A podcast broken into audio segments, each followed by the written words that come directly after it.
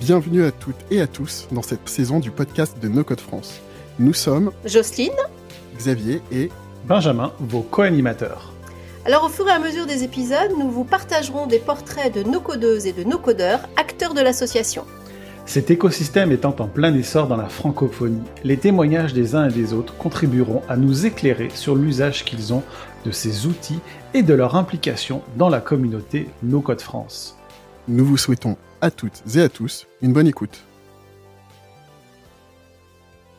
Bonjour à toutes et à tous, bienvenue sur ce nouvel épisode des Portraits du No-Code. Aujourd'hui, j'ai la chance et le plaisir de recevoir Dimitri Nicolas, CEO et co-founder de l'agence bien connue Superforge. Comment vas-tu, euh, Dimitri, aujourd'hui? Ben, merci Benjamin, trop cool de m'inviter. Ça va très bien. Bon, bah, ça me fait plaisir. Bien connu parce que c'est vrai que vous êtes quand même une agence euh, réputée dans l'écosystème euh, français euh, du no-code, euh, notamment parce qu'on a eu le plaisir de, de- de nous entretenir par le passé euh, avec euh, certains de vos anciens employés, à savoir Cyriel, et puis ben, vous quand même un peu euh, les, visages connus surtout de, de- de- des agences euh, Bubble notamment et autres, comme on va avoir euh, l'occasion l'occasion d'en parler. Donc euh, ça va être top. Je suis sûr qu'il y a beaucoup de gens qui vont être très intéressés à connaître euh, ta vie, la vie de, de Superforge, et puis vos, vos avis, euh, comment vous ressentez un peu les derniers soubresauts de la communauté Bubble, j'ai envie de dire, de ces dernières semaines. bon, bah écoute, est-ce que tu aurais la, la gentillesse de te présenter dans un premier temps, en quelques minutes, nous dire euh, qui tu es euh, un peu plus en détail? Oui, bien sûr. Euh, moi, à la base, je suis développeur back-end. J'en ai fait pendant 7-8 ans. Et euh, j'ai monté l'agence Superforge il y a presque 3 ans maintenant. Bon, au début, ça a commencé un peu en freelance. Je pensais pas que j'allais monter l'agence. Et, euh, puis, au fur et à mesure de, du travail et du fait de de- de- d'accompagner les startups qui m'a beaucoup plu, euh, bah, du coup, on a construit l'équipe euh, petit à petit. Euh, Donc euh, ouais, depuis trois ans, on fait du dev Bubble majoritairement. Et euh, après, peut-être qu'on en reparlera après, mais euh, maintenant on fait aussi du pro- product design en amont du dev Bubble pour travailler le produit, euh, challenger, faire des ateliers, travailler les maquettes, le tout avant même de développer. Le développement vient qu'après. Euh, voilà. Développé un peu le- le- l'expertise en amont de la réalisation des, des- des projets, c'est ça? Ouais, parce qu'on avait du souci, des soucis sur euh, sur euh, bah déjà bien comprendre le besoin client, le trans le, le- le transcrire en quelque chose de visuel euh, et euh, et puis euh, aller dans la bonne direction, c'est-à-dire on peut on peut construire un produit qui qui correspond à ce que le client veut, mais est-ce que c'est vraiment ce que ce que les futurs utilisateurs du produit euh, ont besoin? Et donc c'est un peu là le le, le, choix de, de l'accompagnement. Euh, plutôt aller vers euh, un accompagnement qui aille vers la résolution des problèmes des, des utilisateurs plutôt que de faire directement ce que le porteur de projet veut tout bêtement entre guillemets. Ok, je comprends, très intéressant. Oui, ça va être un grand peu, on va pouvoir creuser ça un peu dans, dans quelques Ouais. minutes plus avant dans, dans notre échange. Quoi. Mais surtout, ce qu'on aime beaucoup, euh, un peu pour, pour reprendre les bases, entre guillemets, puisqu'on aime savoir de nos interlocuteurs, c'est leur vision du no-code. C'est-à-dire savoir un peu, toi qui, qui, qui en fais tous les jours véritablement, c'est quoi le no-code pour toi à tes yeux, en fait? Euh, c'est vrai que le monocode il est un peu euh, euh, mangé à toutes les sauces, Euh, donc il regroupe un peu plein de types d'outils euh, euh, très différents pour plein d'usages différents. Nous, nos outils qu'on utilise, c'est plutôt des outils de programmation visuelle. Donc, moi, quand je parle avec les clients, j'aime bien plutôt parler de programmation visuelle. Donc, c'est un peu ça. Donc, pour moi, c'est pas forcément ne pas faire de code. C'est un peu trompeur dans le monocode, je trouve. C'est plutôt programmer mais différemment. Donc, on- au lieu d'avoir des lignes de code, on va programmer euh, euh, euh, tout d'abord visuellement, mais la logique du développeur reste la même, à savoir résoudre une problématique, avancer dans une direction et utiliser tous les outils à ta disposition pour pouvoir résoudre cette problématique. Donc voilà, avant même de développer, puis c'est du code, on va dire. C'est plutôt ça que fait un développeur. Et ben le no-code, c'est un peu pareil dans l'état d'esprit. D'accord. Est-ce que toi, le terme no-code, c'est quelque chose que tu utilises toujours beaucoup, de moins en moins Ou est-ce que c'est c'est éventuellement quelque chose que tu vois que vos clients ont du mal à appréhender en tant que tel? Bah là, les gens commencent un peu plus à en entendre parler. Donc c'est vrai qu'à un moment donné, on était plus sur du low code au tout début, je crois. parce qu'on voulait rester un peu proche du code et pas faire peur avec le côté no code qui serait où on pourrait peut-être aller moins loin sur les produits. après, j'ai utilisé quand même le monocode pour surfer un peu sur la vague, je pense, pour tout le monde, comme tout le monde. Mais ça a, ça le biais de c'est quoi le no-code, quoi. Tellement c'est large. donc maintenant, quand je présente ce qu'on fait, J'insiste sur le côté programmation visuelle, sur ce qu'on peut faire avec les outils qu'on a à notre disposition euh, et qu'on le mixe un peu avec du code. Soit du code custom, euh, soit euh, directement tu fais tes plugins, tes intégrations. Et puis l'idée c'est de vraiment marier les deux mondes, la programmation visuelle et le code pour aller vraiment sur des choses compliquées, complexes si besoin. D'accord. Est-ce que vous, justement, en tant qu'agence Superforge, les gens viennent vers vous pour votre euh, prédominance de compétences vers le no-code ou plus votre euh, plus global en fait? Euh, Bonne question. Cette question, je la pose pas aux prospects. Pourquoi vous venez vers nous? C'est plutôt comment vous, vous, nous avez connus. Donc, je ne saurais pas trop répondre à ça, je dirais. Non, mais c'est pas Ouais, je sais pas, c'est une bonne question. c'est à se demander si, euh, voilà, si l'aspect no code est, euh, vendeur entre guillemets.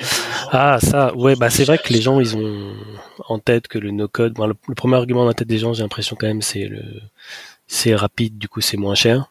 Mhm. euh, ce qui est un peu dommage d'ailleurs, parce que euh, avec ce raisonnement, tu obtiens que des des, des, des, petits MVP, euh, des petites choses, alors qu'en fait tu peux faire des choses tellement différentes, euh, tellement plus complexes si besoin.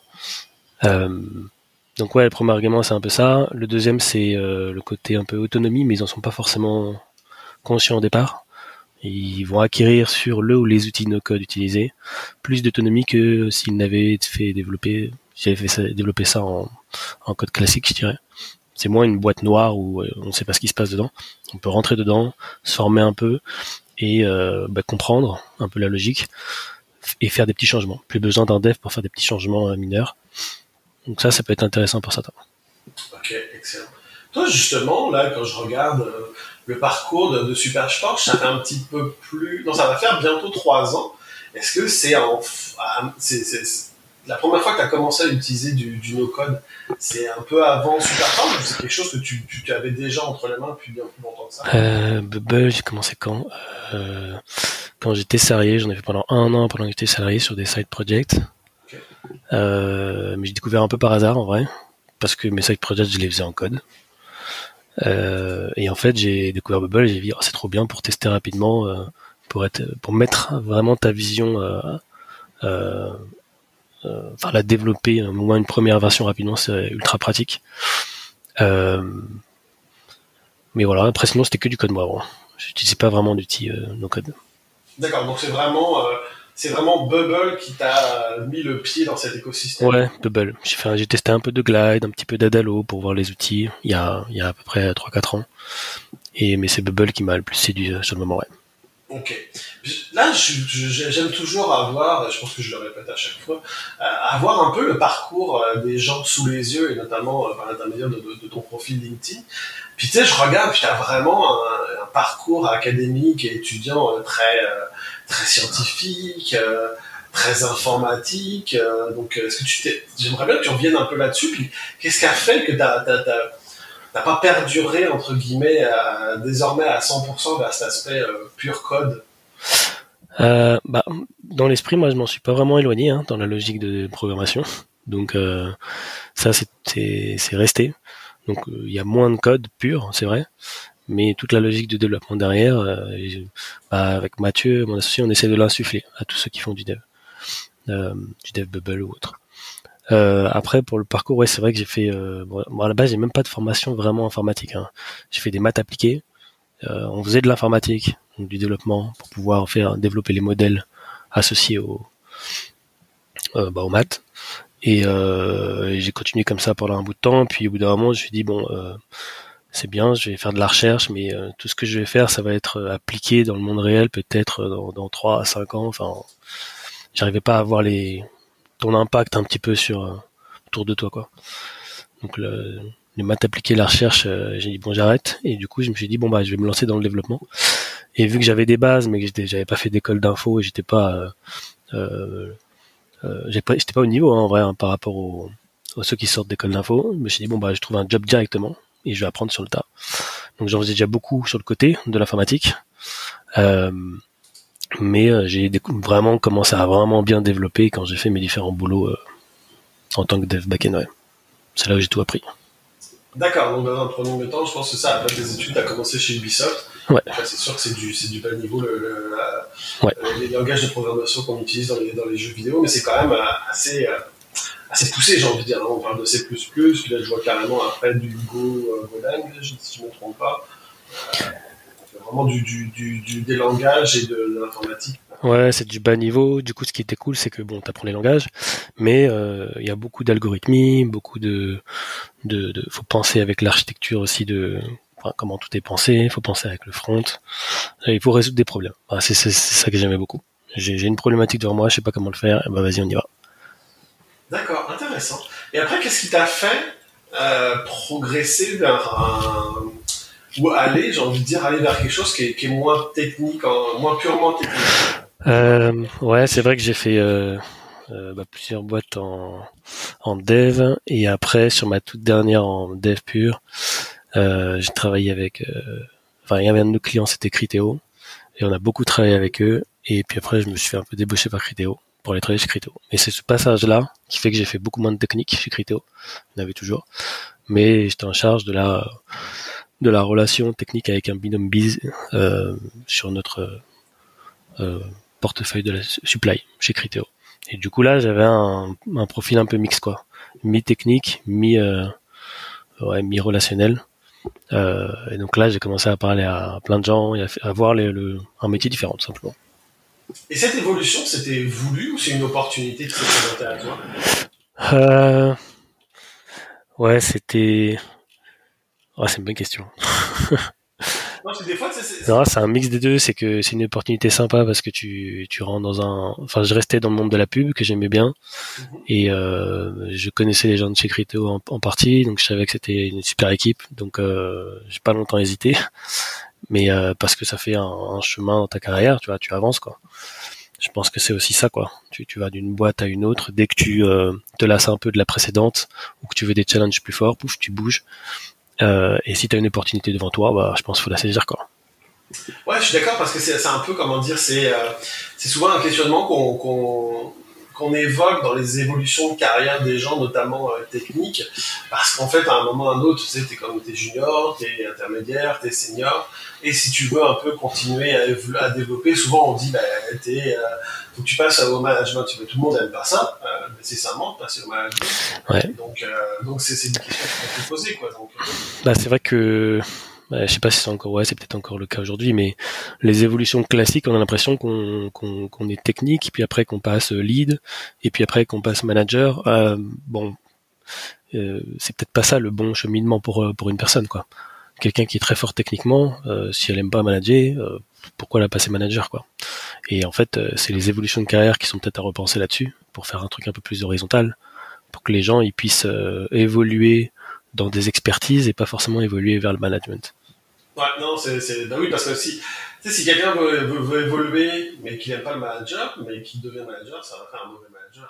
Bah ouais, ouais, c'est, c'est, et puis en plus, toute son expertise technique qu'il a acquis pendant des années, bah, ok, il va pouvoir euh, leader une équipe ou autre, mais euh, il en fera moins, donc, euh, le, en soi, euh, t'es moins productif dans ce que tu sais très, faire très bien, quoi. Ouais, c'est ça, puis on, on s'entend aussi que l'aspect technique, si tu l'entretiens pas, ce qui est probablement pas possible quand tu, tu, tu commences à manager euh, des ah, c'est plus dur, tu vas perdre et que ça se perd vite, euh, ouais. relativement. Donc, euh, donc c'est vraiment des, des choix. Quoi, ouais. Et puis après, je vois que donc là, t'as, là, t'étais resté à, à, peu près presque deux ans chez Criteo. Là, si je me trompe pas, tu t'es avancé dans un peu dans l'entrepreneuriat euh, en tant que, que CTO, c'est bien ça? Euh, Alors, euh, vers euh, la fin de Criteo, c'était vers le Covid et le et le et, euh, et, le moment où on était un peu tous bloqués chez soi euh, pendant X semaines. Et en fait, là, ça m'a fait prendre conscience, bon, que l'entrepreneuriat que je voulais tenter depuis un bon moment, que c'était le moment de tenter, quoi. Sinon, j'allais jamais le faire. Euh, donc c'est là où je me suis dit je vais le faire et sauter le pas. Mais avant ça, j'ai quand même eu le, j'ai commencé à j'ai travaillé sur des projets euh, avec d'autres porteurs de projets, un peu en mode euh, euh tentons une association. Donc ça c'est pas fait. mais c'était super enrichissant parce que c'est là où j'ai fait aussi du bubble, c'est là où j'ai vu le début d'une startup. Tu essayes de lancer une idée, tu itères. donc ça, ça m'a aussi donné envie de sauter le pas. Et du coup, au niveau du confinement et à la fin de Critéo. Et quand je suis parti, euh, ce que mon idée c'était de lancer un produit quoi. C'était pas de lancer un service.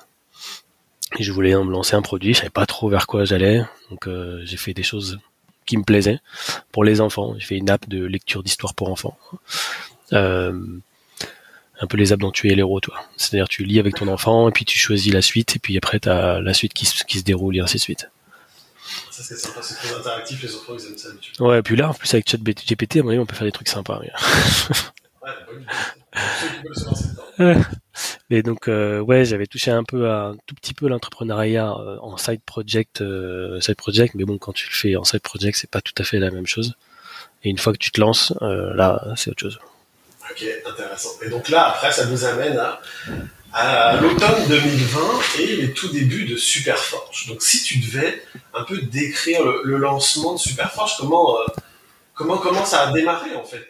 Toi, avec un associé, plusieurs, comment vous vous êtes lancé en fait? Ah, Au début j'étais tout seul et c'était pas du tout une agence, hein, je faisais du freelance. J'essayais de développer mon produit, j'y connaissais rien.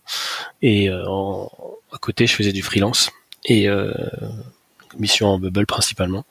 Et euh, et en fait, j'ai beaucoup aimé ça. Et j'ai fait de plus en plus ça, et puis que ça, des missions Rebel. Coup, j'ai laissé le produit de côté et j'ai fait que du service. Et euh, puis au bout d'un moment, j'ai eu trop de travail. Euh, j'ai vu un CV passer devant mes yeux euh, de quelqu'un qui cherchait un stage dans le dev. Du coup, je l'ai recommandé à mon, réseau. Puis j'ai dit, mais en fait, le CV, il a l'air cool. Et du coup, j'ai j'ai appelé. donc c'était Mathieu. Je l'ai appelé et, et il était pour lui proposer un stage. Et puis il a dit, il était ok, il était chaud. Euh, et puis du coup, Mathieu est arrivé en, tant que stagiaire. Et puis il avait une énergie de dingue. Et en fait, euh, son profil, c'était typique le profil de gens qu'il fallait pour être à deux. Et euh, au bout de ouais pas longtemps, quelques mois, hein, après son stage, il est passé en CDI, mais juste après, il est passé associé, carrément. Et donc là, c'était le début. Et après, on a commencé à recruter un alternant, un deuxième alternant, puis un CDI, voilà, en essayant de recruter au bon moment, euh, en fonction des missions qu'on a qui arrivaient. Euh, voilà. Donc c'est pas, pas simple le recrutement. On va en parler peut-être après. Ouais, non, non, mais oui, avec plaisir. Et surtout, mais voilà, le début c'était ça. ça. Au bout de combien de temps t'as as, embauché là Je veux dire, après, après Mathieu, au bout de combien de temps vous avez commencé à avoir des employés? Euh, je sais entre 3-4 mois je crois. Mais le premier c'était un alternant. Donc euh, c'est moins difficile financièrement. Enfin, ouais. Euh, surtout, tu avais l'aide de l'État, je ne me trompe pas à l'époque encore, de quelques 8000 euros par an. Donc c'est non négligeable quand même. Donc au lieu de te coûter, je sais pas, 1600 par mois, il te coûte 1000. Euh, donc euh, c'est une force de frappe intéressante en termes de coût, euh, coût productivité l'alternant. Mais pareil, c'est comme un, notre collaborateur, il faut vraiment tomber sur la bonne personne, quoi, faire un bon recrutement. Puis là, justement, là, c'est, donc Superforge, c'est un petit peu moins de 3 ans. Vous êtes combien désormais Là, on est 14. 14. Donc, tu sais, c'est, peut-être c'est cliché à dire, quoi. 3 ans, c'est peu et beaucoup à la fois, quoi. Pour 14, pour 3 ans, c'est déjà une belle réussite, quand même, je trouve. Euh, bah, merci. Mais ouais, ouais, c'est. Bah, il y avait du travail jusque-là. Euh, il y en a encore, mais il y en a un petit peu moins depuis un, deux mois, je trouve.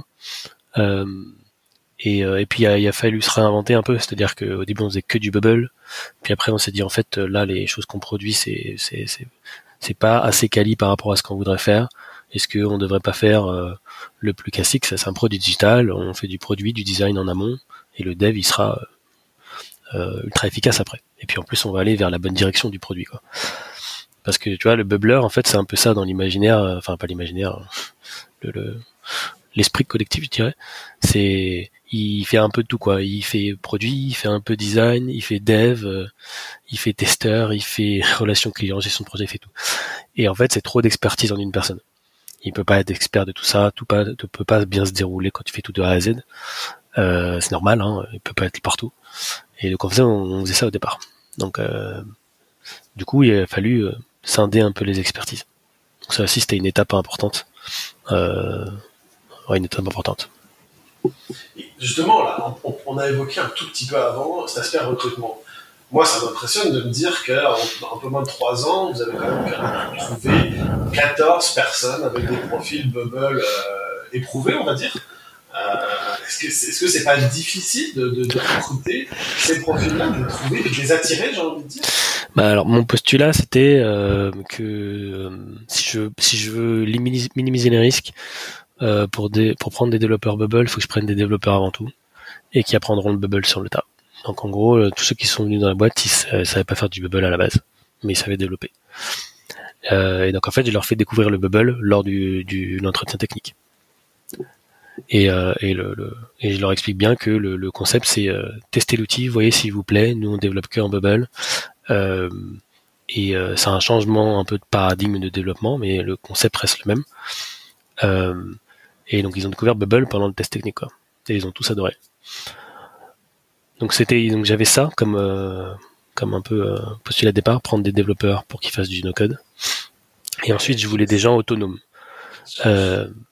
donc du coup, le, le, pour le côté autonomie, je me suis dit, je vais, me, pencher vers le côté reconversion et euh, prendre des gens qui ont fait 5, 10, 15 ans dans notre métier et qui se reconvertissent dans le dev et qui maintenant font du no-code. Et là, tu obtiens une personne qui a euh, ce que des développeurs sortis d'école n'auront peut-être pas. Euh, une grosse autonomie, une, relation avec le client beaucoup plus efficace, ils sont organisés, et, ils n'ont pas peur de faire les feedbacks qu'il faut. C'est donc voilà, c'est un bon mix très cool. Est-ce que je suis très curieux quand même, parce que là, c'est. Est-ce que tu as eu du mal. Est-ce que tu as dû convaincre les gens qui avaient déjà cette, ben, cette formation de développeur à s'intéresser à Bubble Ou est-ce qu'à l'inverse, c'était de dire tu présentes l'outil, puis si les gens ils sont pas convaincus, ça en fera pas nécessairement des bons employés? Euh, j'ai pas eu trop. Euh, ouais, je vois, ce que tu veux dire. J'ai pas eu trop de mal à, convaincre que Bubble était intéressant. Euh, le test Bubble était là aussi pour voir si les gens étaient vraiment super excités par l'outil ou si c'était juste ah ok c'est cool mais sans plus. Et en fait moi je préférais les gens qui, où je voyais une petite flamme quoi. Attends l'outil j'ai juste adoré. Et quand tu trouves ce, genre de personnes pardon, euh, bah du coup c'est un c'est un bon signe quoi. Euh, je réponds à la question ou pas? Ouais, carrément. Est-ce que tu as des gens euh, elle est peut-être un peu euh, un petit peu piège entre guillemets. Est-ce que, est-ce que vous avez embauché des gens qui ont été séduits lors du test, enthousiastes et tout et tout, puis qui en fait à l'épreuve du quotidien ont été déçus puis qui n'ont pas souhaité continuer Ils sont toi libre de pas me répondre. Ouais, si si, c'est arrivé. Ouais, ouais, c'est arrivé.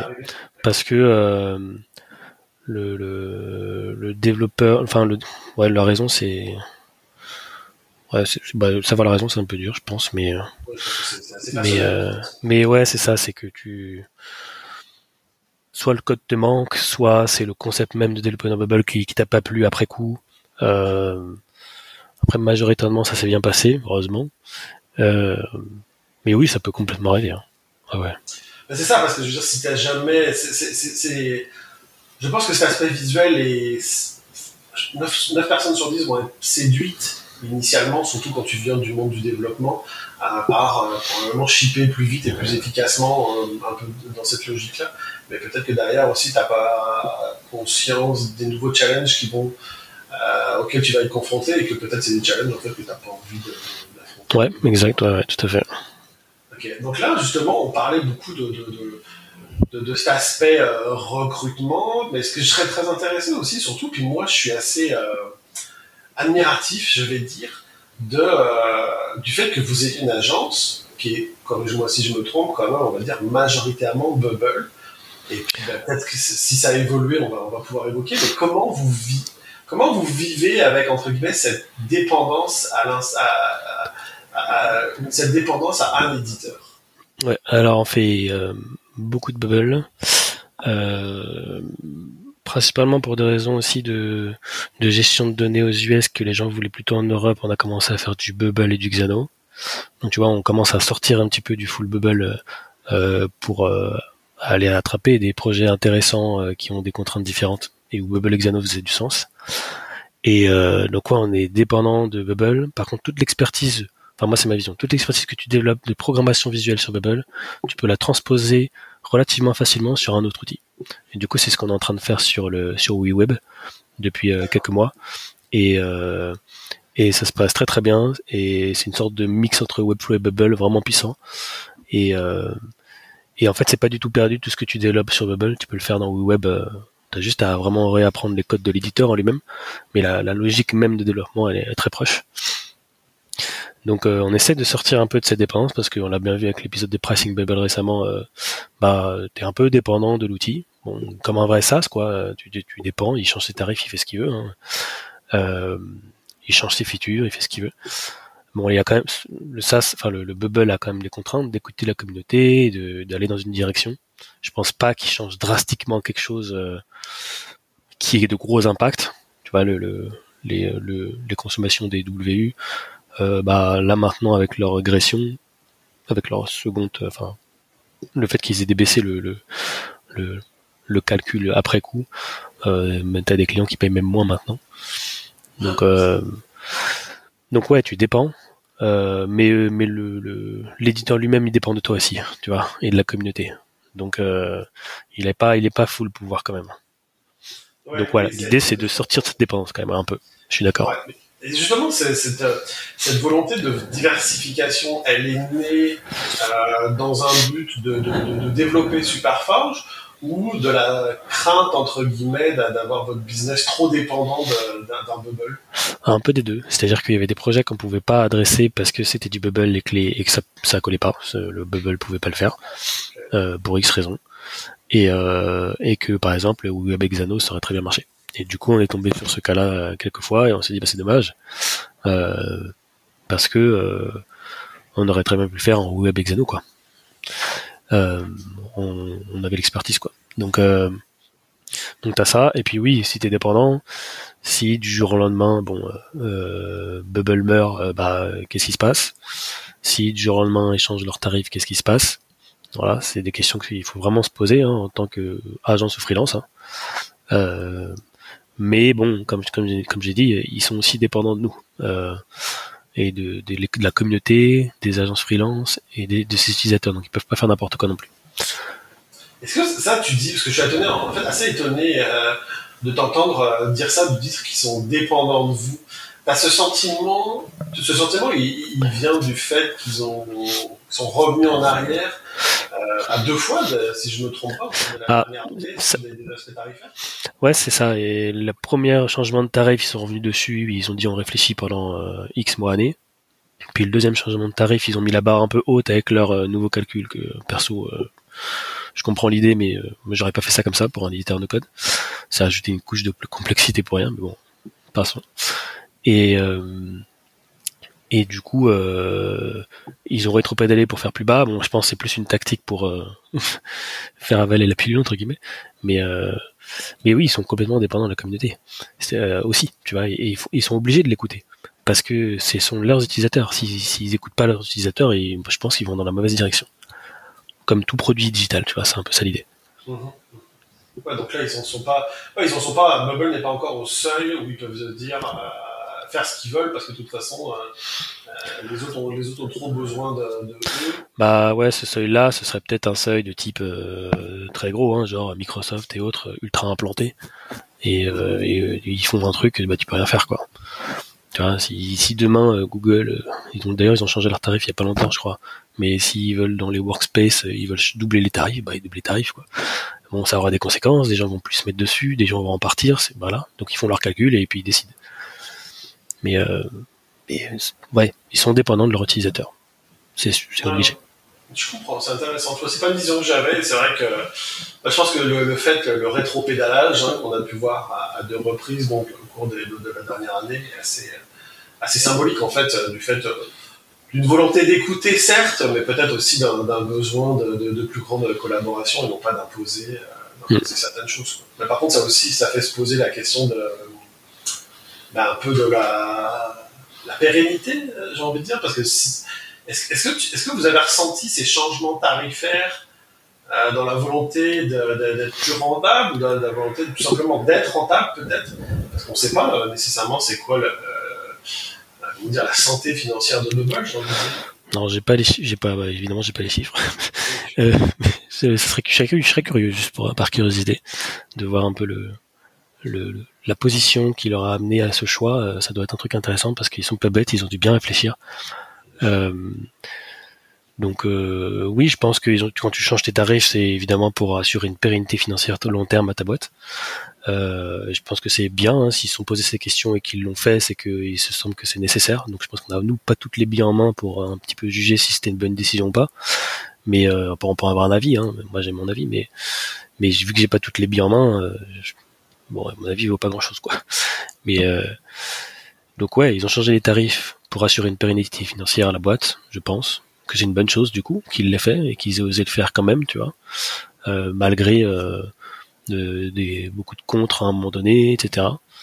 Euh, voilà. Après, je pense qu'ils auraient pu le faire peut-être plus simplement, dans l'esprit un peu de no code, facilité de développement, rajouter une couche de complexité, bon, qui existait un petit peu déjà avec les la notion de de capacité et autres, mais mais là, euh, c'est il y a une notion d'abstraction du calcul quoi, qui est qui est un peu différente.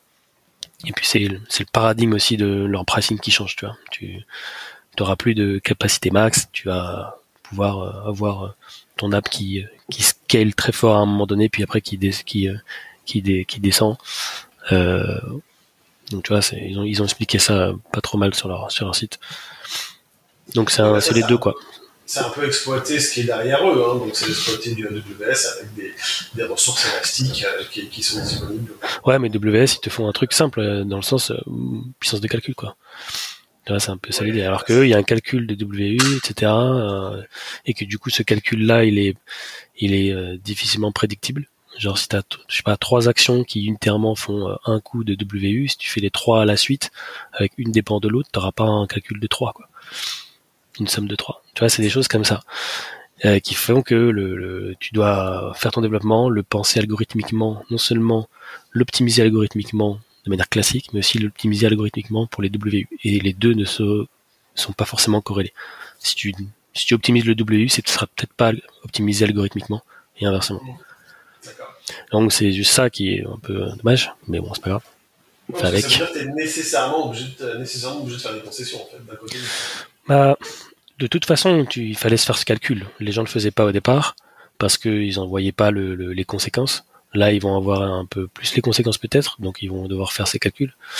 Euh, mais de toute façon, fallait penser un peu ton app comme euh, comment je la construis, euh, bien pensé, bien architecturé, pour qu'il n'y ait pas trop d'appels à ce moment-là, pour qu'il n'y ait pas un back-end workflow qui tourne en boucle pendant 24 heures, ou que j'en ai 1000 qui tournent en boucle pendant 24 heures.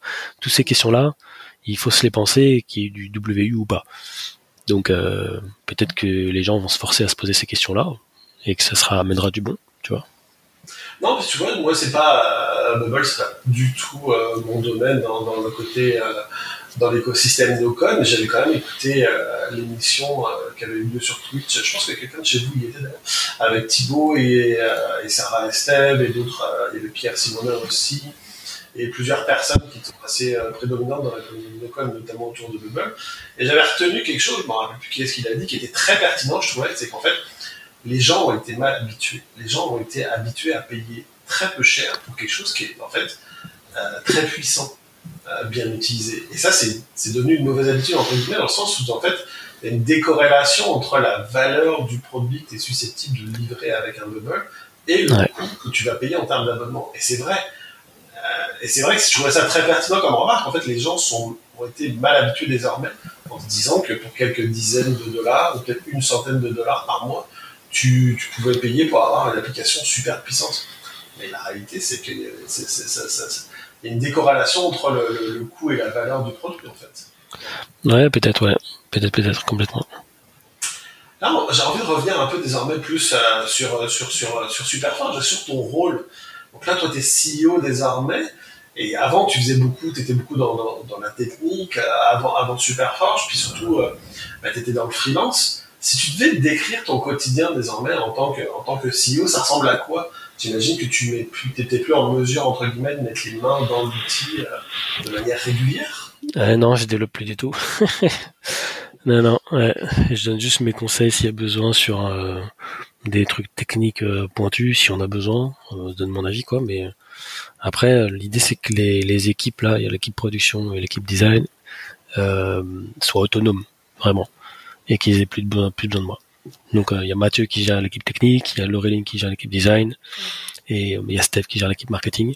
Mais moi, je travaille beaucoup plutôt avec bon avec tout le monde, mais mon quotidien c'est beaucoup commercial, partenariat, développer les, les, les- améliorer les services donc avec les différentes équipes qu'on pourrait fournir. Euh, et euh, travailler beaucoup aussi euh, bah, l'image de marque quoi. C'est parce que c'est aussi une euh, une façon de ramener des leads et des projets intéressants, c'est de travailler ton image de marque et de montrer que tu fais euh, certains types de projets, euh, donner de la valeur un peu à la communauté. Euh, mais voilà, moi c'est surtout euh, sales business pour l'instant mon rôle. Puis après c'est gestion d'équipe. Est-ce que ça me manque? Ouais, franchement c'est cool le dev. hein, J'adore. Donc ouais, il y a des moments où je me dis ah bon tiens, je pourrais faire un peu un peu de dev. Complètement. T'as pas le temps non plus. Non, j'ai pas le temps. J'ai plein d'autres trucs, donc euh, c'est j'ai pas trop le temps de me poser la question. Et on a abordé un peu justement cet aspect euh, gestion, euh, gestion d'équipe, euh, gestion de, de- de ressources. Euh, Corrige-moi si je me trompe, mais vous êtes euh, principalement une agence euh, distribuée, donc là c'est le plus remote possible en fait, c'est ça? Euh, ouais, ouais, on a peu de bureau, donc tout remote. Ok. Quels sont les challenges de créer une agence, euh, une agence web, une agence no-code, principalement remote, notamment pour, pour l'aspect culture d'entreprise? Comment, comment vous y êtes pris en fait pour, pour forger ça justement? Euh, bah, tout comme on a fait au début, je crois qu'on a créé assez rapidement le Discord et c'est devenu une évidence que c'était un besoin, enfin que c'était un outil vraiment qui allait devenir central euh, du fait de, euh, de la facilité de discuter en audio avec les channels audio. Je, nous voyais mal nous mettre sur un channel que écrit, genre Slack ou autre, euh, avec pas de channel audio, de, des rooms où tu peux te balader facilement. Donc en fait, je pense que c'est l'audio la feature audio de Discord qui nous a beaucoup qui aidé à nous rapprocher et parce qu'en vrai euh, voilà t'es chez toi t'es vraiment distant de l'autre et si tu discutes qu'avec ton équipe par écrit bon euh, c'est pas pareil quoi alors que l'audio t'as quand même euh, l'intonation de voix on, met des fois la caméra quand on fait les weekly enfin on met tout le temps la caméra quand on fait les weekly Euh, donc c'est ça donne une dimension différente et après tu complètes ça avec euh, tous les six mois du team building pour ceux qui le peuvent de temps en temps, là où ils sont, ils font du coworking. Et, euh, et là, t'as as quelque chose de sympa. D'accord. Est-ce que c'est ah oui, c'est intéressant, tu vois, que ça se fait euh, audio de Discord. Je l'aurais pas vu comme un élément euh, déterminant. Ah, bah là, c'est, bah, je pense que rétrospectivement, là, c'est primordial l'audio. Sans audio, ça aurait pas fait pareil. Ah, donc en fait, vous jumpez entre guillemets. euh, Ouais, ouais, tous les, dans la journée, j'ai le channel Discord et tout le monde est dans sa room, concentré ou pas, ou par groupe. Et puis tu peux aller, t'as des rooms de notre disturb, t'as la room euh, AFK, je suis pas là. Euh, puis on s'amuse à renommer les, les chans, ils sont vivants, tu vois, les chans. Euh, et on bouge facilement de chan en chan, etc. C'est vraiment cool. Est-ce que vous avez tenté l'aspect euh, métaverse entre guillemets avec du gazer et autres? Ouais, on a testé Gazer. Euh, bon, c'est cool, mais euh, dans le monde pro, je pense qu'il manque encore les features un peu qu'il y a dans le Discord en mode écrit et historique d'écrit. T'as besoin d'écrire des choses des fois, de transmettre des fichiers et tout assez rapidement. Et Discord fait les deux quoi. C'est du Slack avec de l'audio. Et, euh, et en plus c'est du Slack euh, avec euh, sans, sans limite d'historique quoi. Donc ça c'est vraiment cool. Tu peux remonter très loin, faire des recherches et tout. Euh, donc ça manque, ça manque ça. Puis je le trouvais un peu trop jeu, quoi. Faut déplacer ton personnage pour aller d'un endroit à un autre. En vrai, les gens sont pressés, quoi. Et ils sont, ils veulent aller d'un chat à un autre, pouf direct, quoi. Ils veulent pas perdre de temps à prendre leur personnage et se déplacer d'une salle à une autre. Enfin, moi, j'ai le ressenti comme ça. Après, j'ai trouvé le, j'ai trouvé l'outil cool. hein. D'accord. Non, mais c'est intéressant de comparer les deux, notamment dans la, dans la, Mm. au sein d'une euh, entreprise ou d'une agence telle que la vôtre. Cet aspect, euh, qu'est-ce qui est, qu'est-ce qui est, qu'est-ce que vous ressentez qui est vraiment un plus, qu'est-ce qui est un moins Mm. pour, pour- pour le quotidien en fait, parce que c'est important. quoi. Si c'est des petites, euh, comme tu dis, se déplacer, c'est tout bête, on n'y pense pas, mais ça crée des petites frustrations qui en fait euh, sont susceptibles de s'accumuler et puis euh, d'avoir des aspects euh, négatifs sur le moyen terme. Ouais. Ok, intéressant, excellent.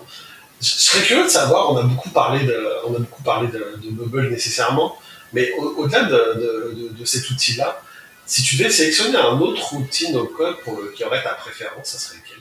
Ah, Pour le moment, c'est WeWeb. Ah oui, ok. Ouais. Bah, on reste dans la programmation visuelle. Euh, après, on aime beaucoup Webflow. On fait aussi du Webflow, hein, en vrai. Euh, puisque depuis le début, on faisait quoi? 90% de Bubble, 10% de Webflow. Euh, et euh, mais là, WeWeb, euh, je pense qu'ils ont le le l'étoffe pour faire un un, un, outil euh, du futur qui dépasse Bubble, tu vois. Vraiment dans la conception de web app.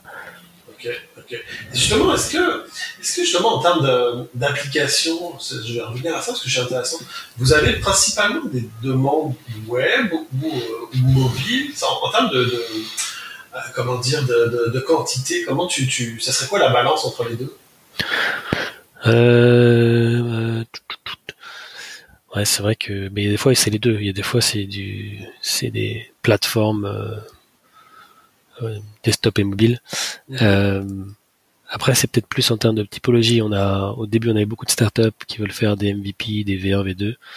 Euh, et là, on commence à avoir des TPE PME qui veulent euh, digitaliser un peu ce qu'ils ont en interne, créer des ERP custom ou du CRM custom. Donc là, c'est un peu différent. Euh, et puis le, selon le type d'utilisateur, ça va être soit desktop, soit mobile, soit les deux. les gens veulent faire aussi des plateformes de matching. Tu fais matcher un type de user avec un autre, puis quand ils se rencontrent ou quand il y a un match, il se passe quelque chose. mais ouais, ouais, c'est Enfin, moi, ce que je trouve cool, c'est le, c'est toute la partie aussi là qu'on qu'on commence bien à faire, la partie euh, bah, digitalisation de euh, de tout un pan interne d'une boîte.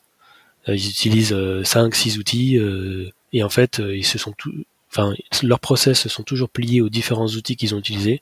Bah là, on va pouvoir renverser la balance un peu avec le no-code et faire en sorte pour un pour un budget cohérent de construire son propre outil avec ses process euh, qui aillent se plugger à, après aux différents outils que tu peux pas remplacer, hein, genre euh, un outil euh, genre Lane et tout, bon, tu réinventes pas la route, tu refais pas Lane et tu se plugues à son, son API.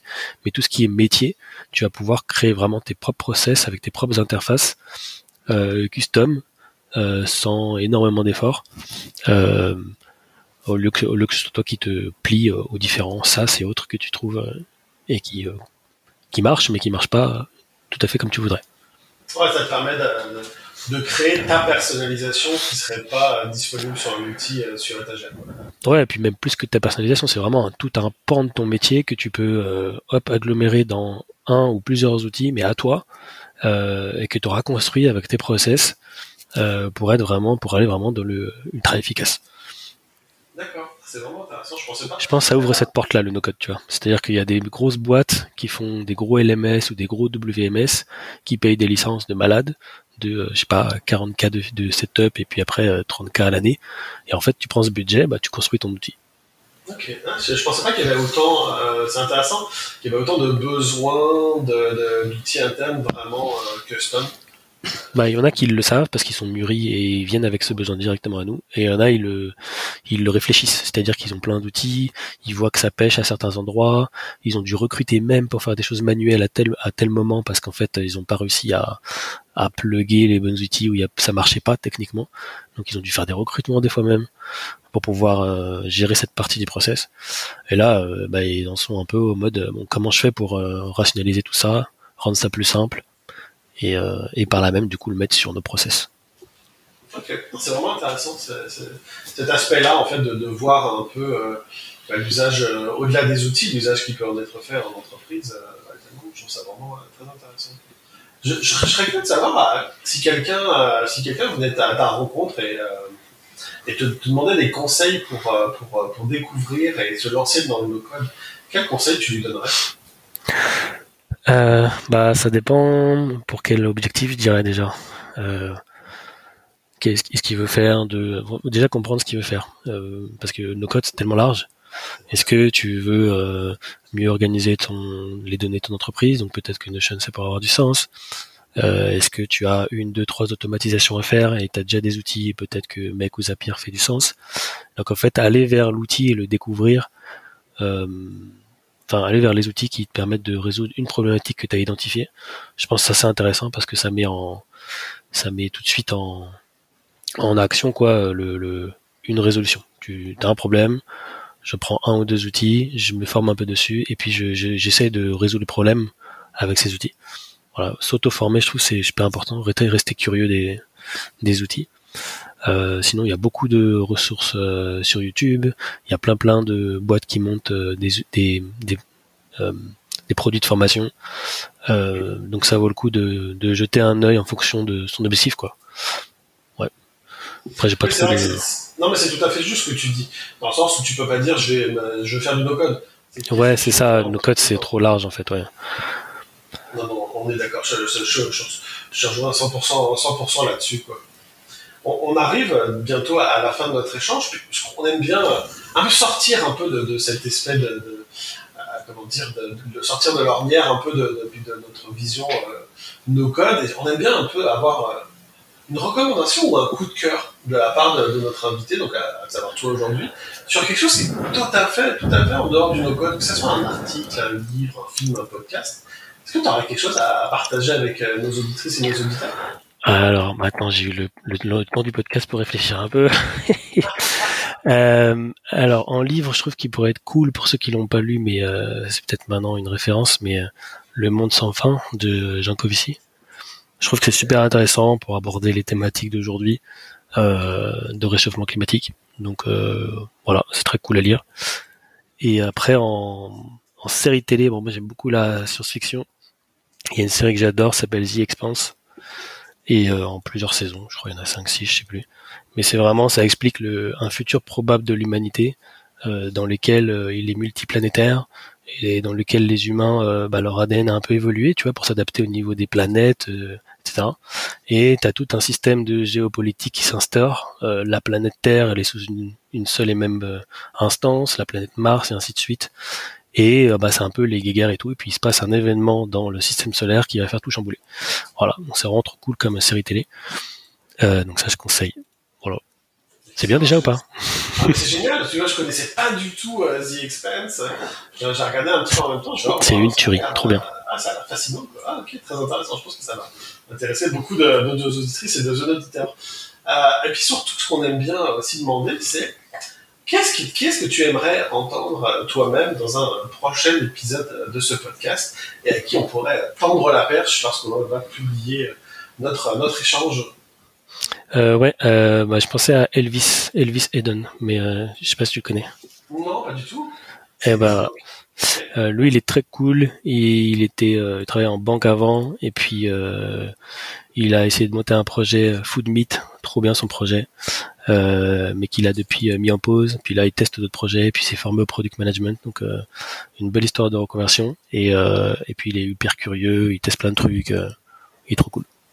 Ok, excellent. Bah écoute, on lui fera un petit, un petit, un petit appel du pied lors de la publication de l'épisode. C'est, c'est, bien noté. Ouais, Elvis, si tu reçois un email, c'est de ma faute.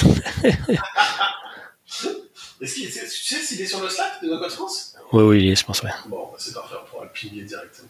Ça sera, c'est super. Bah écoute, je te remercie Dimitri pour ton temps aujourd'hui. Ça m'a fait très plaisir de, m'entretenir avec toi. On a appris beaucoup de, sur un peu les, les, dessous euh, de la vie de, euh, d'une agence et sur euh, ton parcours. C'était vraiment très intéressant. De rien. Je te remercie pour ton temps aujourd'hui. Ça m'a fait vraiment plaisir. Merci à toi. Un plaisir également. À très bientôt. Salut. À bientôt. Ciao. Merci d'être resté jusqu'au bout. Vous retrouverez tous les liens utiles dans la description de chaque épisode. N'hésitez pas à nous rejoindre sur le Slack de No Code France et également, si vous le souhaitez, sur la page LinkedIn de l'association. À bientôt pour un nouveau portrait de nos codeuses et nos codeurs.